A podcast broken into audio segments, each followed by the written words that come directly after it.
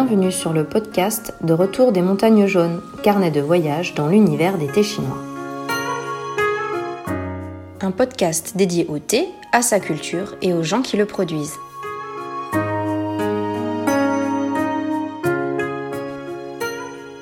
Aujourd'hui, je vous emmène dans l'Anhui, au pied des montagnes jaunes, à la découverte d'une des factories de Chimen les plus réputées de la région.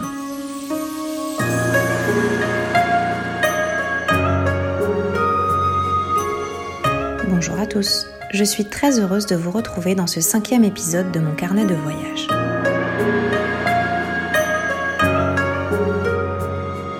Moi, c'est Célia, amatrice de thé depuis plus de 15 ans et créatrice de la toute jeune boutique de thé en ligne Retour des montagnes jaunes.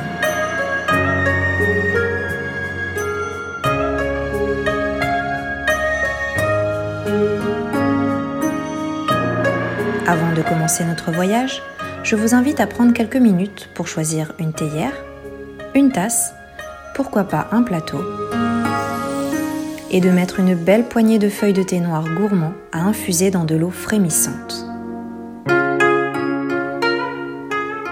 Fermez les yeux. Direction le comté de Chimen, au pied des montagnes jaunes, à la mi-mai.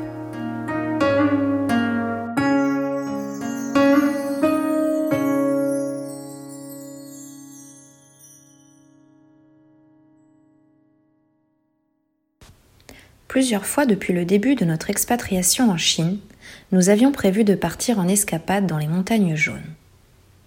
Mais à chaque fois, un grain de sable est apparu et nos voyages sont tombés à l'eau.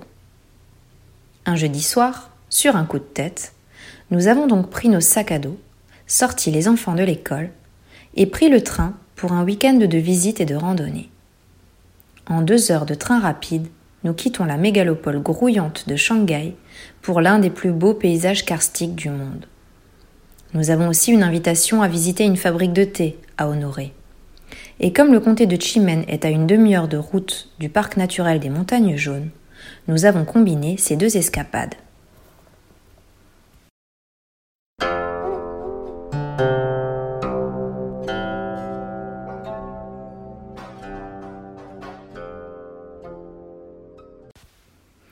Me demandez pas comment nous étions entrés en contact avec cette fabrique de thé. En général, nos contacts dans le monde du thé sont plutôt de petits producteurs, de petits vendeurs, mais c'est bien vers l'une des fabriques les plus connues que nous nous orientons.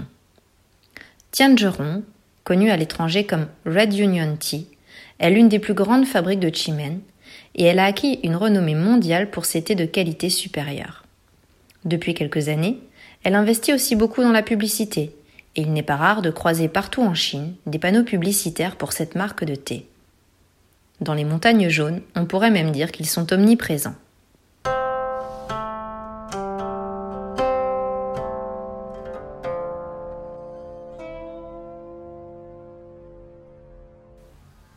Dès que nous entrons dans le comté de Chimen, le long de la route principale menant aussi à Tianzhong, une succession de fabriques de thé s'aligne le long de la route. Ça peut paraître naïf, mais je m'attendais à trouver la fabrique au milieu de jardins de thé. Au contraire, nous sommes dans une vallée assez encaissée, avec de la forêt de part et d'autre de la route. Ce n'est pas du village même que proviennent les feuilles de thé. Nous nous rapprochons de notre destination. À côté d'un vieil immeuble de bureaux datant de la fin de l'ère maoïste, une usine flambant neuve a été construite. Un hangar blanc, de plusieurs centaines de mètres de long, et en grand caractère rouge sur la façade, le logo de cette firme bien connue.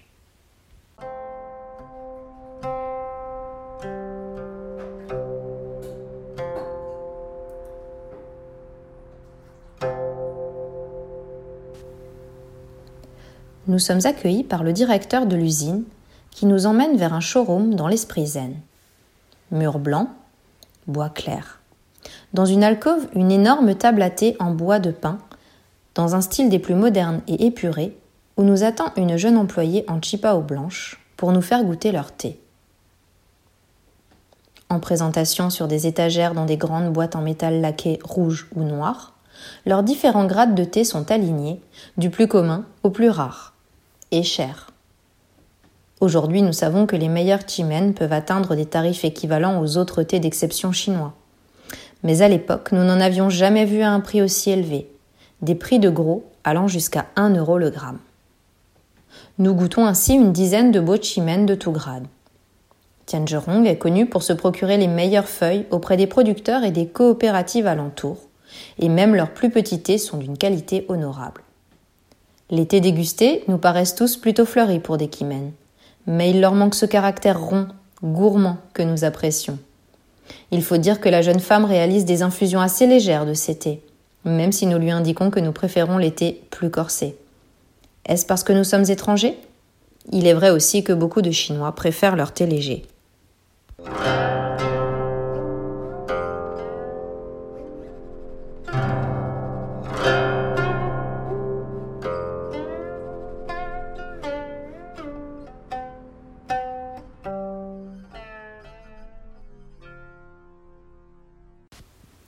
Après la dégustation, c'est au tour de la visite de l'usine.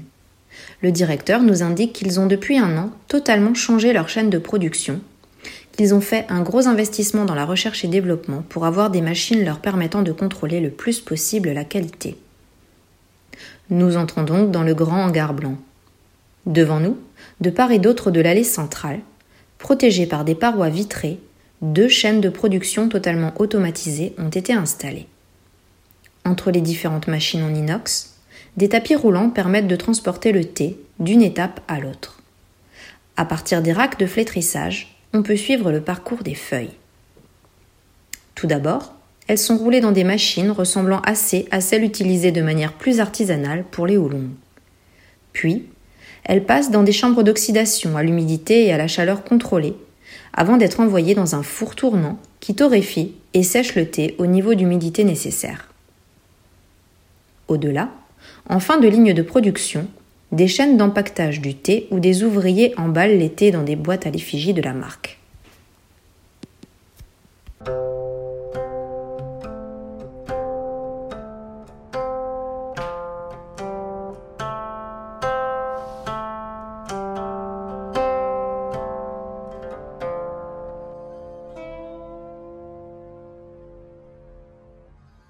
Mais avant, il faut passer par l'étape la plus caractéristique des thés de Kimen, le tri. En bordure du hangar, de grandes ouvertures ont été aménagées afin de laisser passer la lumière. Des tables en bois ont été installées pour les trieuses. Devant chaque table, ressemblant assez à un bureau d'écolier, est assise une femme assez âgée. Dans un tamis d'environ deux mètres de large, un homme commence par placer l'équivalent d'une livre de feuilles de thé sèches. En faisant danser son tamis, il fait voler le gros de la poussière et des brisures de feuilles sur une natte en bambou posée au sol. Brisures et poussières qui iront alimenter l'industrie du sachet et des thés parfumés. Une fois les feuilles tamisées, elles sont délicatement versées sur la table d'une trieuse qui commence son travail minutieux. À une vitesse étonnante, elle sélectionne dans le tas de thé les feuilles, une à une, qu'elle répartit entre deux, trois tas devant elle. Dans le premier, les plus belles feuilles, puis dans les autres des feuilles présentant certains défauts. Les feuilles les moins belles, les brisures et la poussière de thé sont recueillies dans un pochon placé entre elles et la table. La danse des feuilles et la précision du tri est impressionnante. La demi-douzaine d'opératrices parvient ainsi à trier à la perfection plusieurs livres par heure.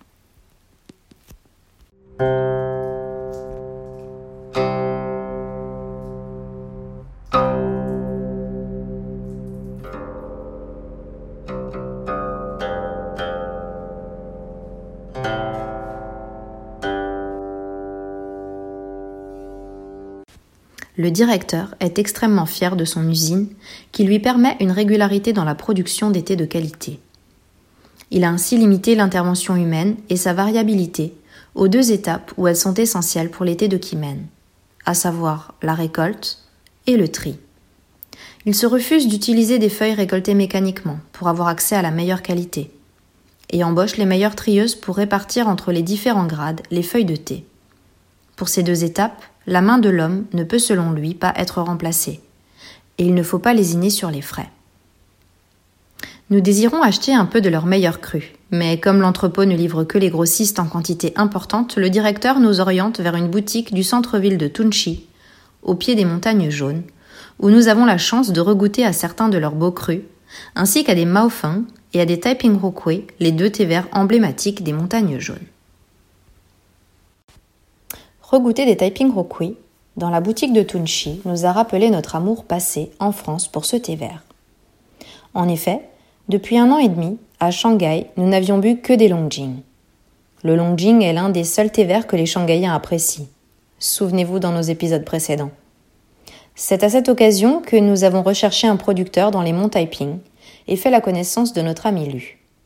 Grâce à sa famille, productrice de Rukui, son épouse, issue d'une famille de producteurs de Chimen, et ses amis producteurs de Huangshan Maofeng à Daguyun, une bande d'amis qui s'est formée au lycée agricole local, nous avons eu accès à des thés d'une qualité à laquelle nous n'avions pas encore l'habitude.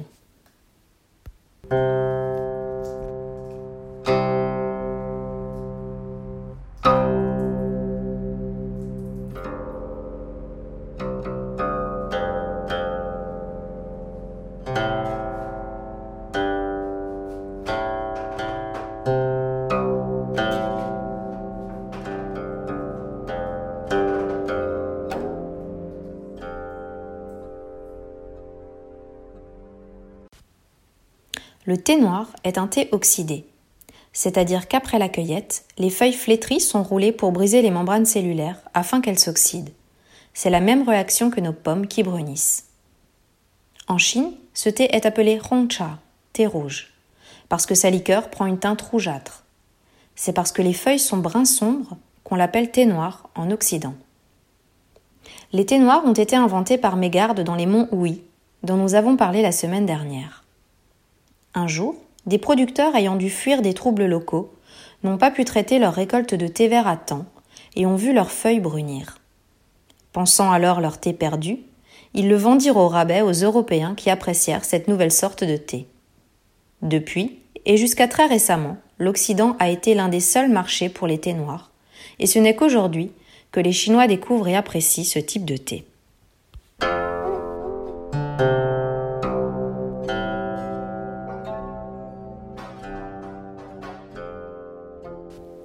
À la fin du XIXe siècle, un jeune fonctionnaire nommé Yu Ganchen perdit son emploi et de honte s'enfuit dans la province voisine du Fujian. Après avoir travaillé quelques années dans les plantations de thé, il décide de rentrer dans sa région natale et commence à produire des thés noirs selon la méthode qu'il avait appris lors de son exil, alors que jusqu'à présent, seuls des thés verts étaient produits autour des montagnes jaunes. À la fin de sa vie, Yu Ganchen était déjà à la tête de trois fabriques florissantes. Très vite, le thé de Chimen prend ses lettres de noblesse et dépasse le thé du Fujian en renommée. À l'exposition universelle de 1915, le tout jeune thé noir de Chimen remporte même la médaille d'or de la compétition internationale thés, loin devant les Darjeeling, les Assam, les Ceylan et les autres thés chinois.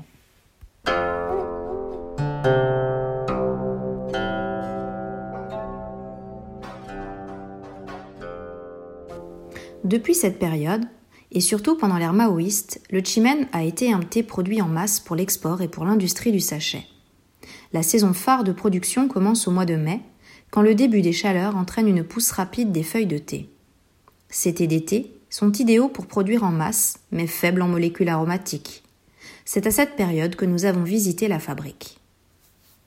Contrairement à cette industrie de masse issue des anciennes coopératives communistes, qui est toujours majoritaire, Tianzhong a décidé de miser sur la qualité et l'industrialisation rationalisée pour proposer des thés qui plairont aux amateurs chinois de plus en plus exigeants. Ils appliquent des standards généralement réservés aux meilleurs crus à toute leur production, y compris au thé d'été.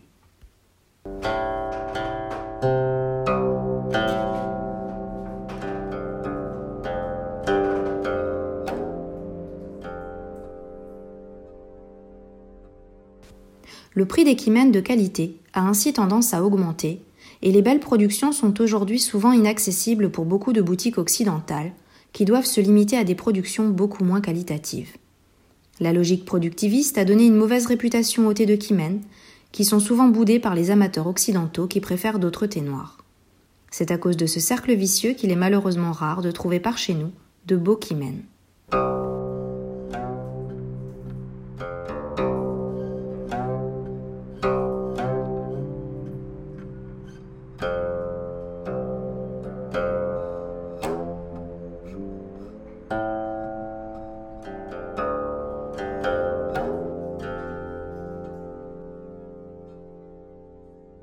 En outre, de plus en plus de petits producteurs et de fabriques familiales rejettent aussi cette production de masse. Les amateurs chinois, n'hésitant plus à mettre le prix pour des thés de qualité, les producteurs peuvent maintenant vivre aisément de leur production en se concentrant sur des thés de printemps. C'est en effet au printemps que sont produits les meilleurs crus, lorsque les bourgeons qui se sont développés durant tout l'hiver éclosent et produisent les premières feuilles de l'année. Et c'est parmi ces petits producteurs que nous recherchons nos kimens pour la boutique.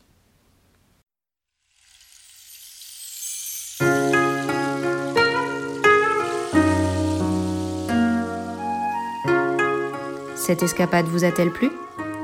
J'espère vous trouver nombreux pour notre prochain épisode. Je vous emmènerai à Chaoju, au pied des monts du Phénix, pour torréfier des dansons.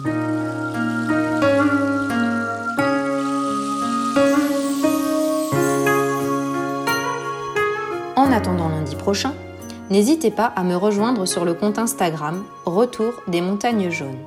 Faites-moi part de vos questions, de vos idées, de vos envies.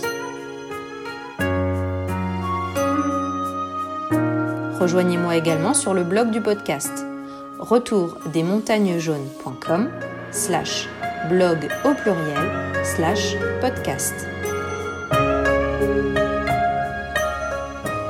Si vous avez aimé cette escapade, la meilleure façon de me soutenir est de mettre 5 étoiles sur la plateforme d'écoute que vous utilisez.